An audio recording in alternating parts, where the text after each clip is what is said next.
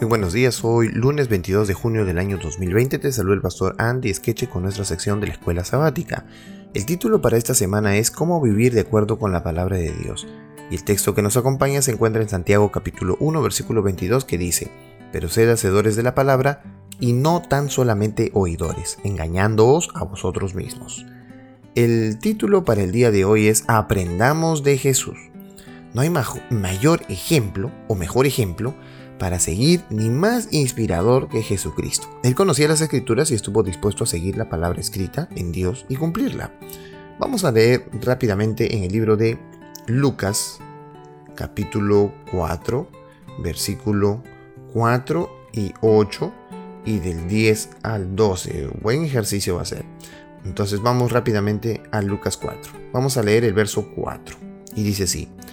Jesús respondiendo les dijo, escrito está, no solo de pan vivirá el hombre, sino de toda palabra de Dios. ¿Ok? Ahora vamos al verso 8. Respondiendo Jesús le dijo, vete de mí, Satanás, porque escrito está, al Señor tu Dios adorarás y a Él solo servirás. Y ahora mira lo que dice del verso 10 hasta el 12. Porque escrito está, a sus ángeles mandará acerca de ti que te guarden y en las manos te sostendrán para que no tropieces con tu pie en piedra. Y Jesús le dijo, Dicho está, no tentarás al Señor, tu Dios.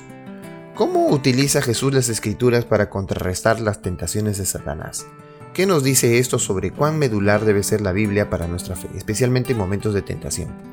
Jesús conocía bien las escrituras, estaba tan íntimamente familiarizado con la palabra de Dios que podía citarla de memoria.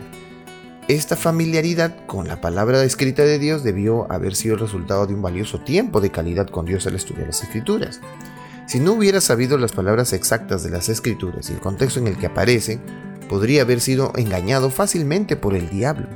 El mismo diablo le citó las escrituras y las utilizó para sus propósitos engañosos. Por lo tanto, el solo hecho de citar las escrituras como lo hizo el diablo no es suficiente. También es necesario saber qué más tiene que decir la escritura sobre un tema y saber su significado correcto. Solo esa familiaridad con la palabra de Dios nos ayudará como Jesús a no ser engañados por el adversario de Dios, sino a resistir los ataques de Satanás. Vez tras vez leemos que Jesús abría la mente de sus seguidores para entender las escrituras al remitirlos a lo que está escrito. Daba por sentado que quienes leen las escrituras pueden llegar a comprender correctamente su significado. ¿Qué está escrito en la ley? ¿Cómo lees? preguntó en Lucas 10:26. Para Jesús, lo que está escrito en la Biblia es la norma por la cual debemos de vivir. En Juan capítulo 7, versículo 38, vamos a leerlo también. Eh, Juan capítulo 7, versículo 38. Bueno, es un capítulo largo. Aquí lo tengo ya. El que cree en mí, como dice la escritura, de su vida correrán ríos eh, de agua viva. De su interior correrán ríos de agua viva. Jesús, el verbo de Dios hecho carne, le señaló a sus seguidores lo que dice la Escritura. Solo mediante la Biblia sabemos que Jesús es el Mesías prometido. Son las Escrituras las que dan testimonio de él. Jesús mismo estuvo dispuesto a cumplir con las Escrituras, la palabra de Dios puesta por escrito. Si Él estuvo dispuesto a hacerlo, ¿qué nos dice esto sobre lo que deberíamos hacer nosotros también? ¿Cuál ha sido tu experiencia al utilizar las Escrituras en tu lucha contra la tentación? Es decir, cuando te viste tentado, comenzaste a leer la Biblia o a citar las escrituras. ¿Qué sucedió como resultado y qué aprendiste de esta experiencia?